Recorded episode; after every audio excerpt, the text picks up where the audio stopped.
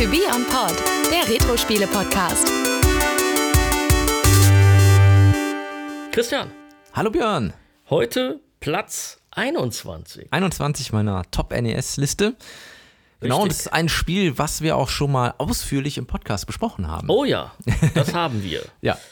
Es handelt sich um einen absoluten Klassiker natürlich, nämlich, Ice Climber. ja, Also Klassiker im Sinne Ja. von Nintendo oder NES-Spiel. Auf jeden Fall, ja, Wie ja. auch immer. Ich glaube, das ist nämlich ein Spiel, das fast jeder auf dem NES gespielt hat, der eins hatte. zumindest sollte es fast jedem ein Begriff sein, das Spiel, Das ne, wenn man es nicht ich selber schon, schon ja. gespielt hat. Ja, auch ein Spiel, das ursprünglich ja eher vom Arcade-System kam und äh, ja, dann den Weg auf das NES gefunden hat. Genau, war übrigens ein Launch-Titel in den USA. Äh, daher sicherlich auch da noch einen anderen Fokus auf das Spiel, würde ich mal behaupten.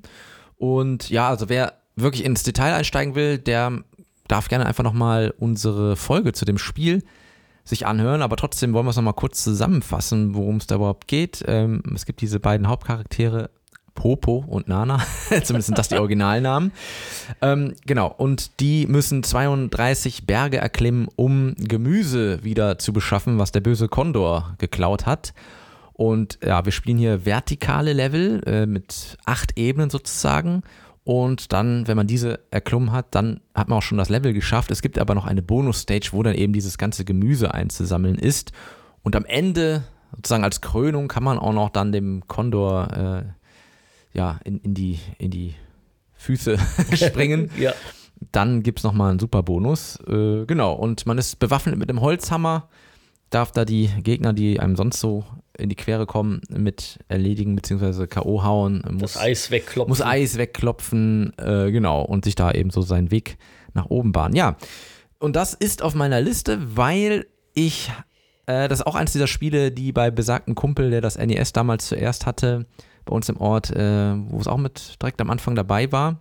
Und entsprechend haben wir das auch viel gespielt und das hat ja auch einen Zweispieler-Modus, in dem man also zusammen diesen Berg erklimmen kann und da kann man sich ja frei entscheiden, ob man das jetzt kooperativ angeht oder ob man sich da gegenseitig dann doch eher von den Plattformen schubst oder Ja. äh, weil wenn man nämlich ähm, diese Ebenen oben weiter springt, dann ent, äh, wird ja die untere quasi ausgeblendet. Das heißt, man muss immer gucken, wenn man wirklich kooperativ spielt, dass man auch zusammen äh, hoch sich manövriert und nicht, dass einer unten bleibt, weil dann ist er nämlich raus aus dem Spiel. Genau, das ist auch gar nicht so einfach. Nee, ist gar nicht so einfach. Also, manchmal, man schon manchmal kommt man ja auf rutschiges Terrain ne, mit dem Ja. Eis und dann äh, ist man vielleicht gewillt, eigentlich irgendwo hinzuspringen und man rutscht aber ab und dann, äh, ja, in dem Moment vielleicht der andere eine, Platte, eine, eine Ebene höher und Ja. dann war es das, ist man raus. ist schnell Leben passiert. verloren, genau. Deswegen musste man sich da dann auch ein bisschen Ja. ja. koordinieren. Aber du fandst das bestimmt auch gut, weil es äh, ja für die damaligen Verhältnisse auch sehr gut aussah. Ja, Das haben wir ja auch schon besprochen auf jeden in Fall. Podcast-Folge. Ähm, genau, das sah gut aus. Ich fand auch die Sounds und äh, ja, so die ganze Soundkulisse fand ich auch irgendwie ansprechend.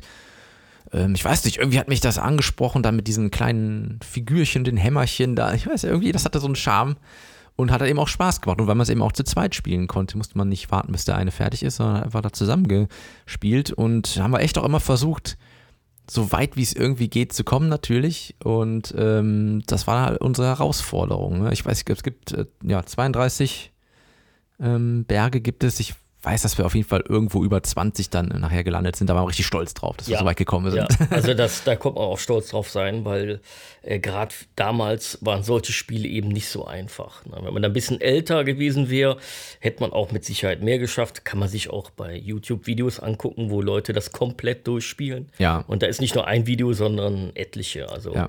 äh, das ist schon machbar gewesen, aber es ist auch eine Altersfrage. Und äh, Ja. das Thema hatten wir ja auch häufiger, auch eine zeitliche Angelegenheit. Äh, ob man sich da jetzt wirklich durchbeißen muss, weil wir hatten ja äh, dann doch relativ viel zu tun. Ne? genau. Ja, nee, aber war- an und für sich, wie ja. gesagt, ein tolles Spiel. Äh, deswegen haben wir es ja auch schon besprochen bei uns im Podcast. Ja. Äh, relativ ausgiebig. Da könnt ihr dann, hat der Christian auch schon gesagt, nochmal reinhören. Dann erfahrt ihr nämlich auch, äh, wie Popo dann bei uns hieß. Genau. Nämlich nicht Popo.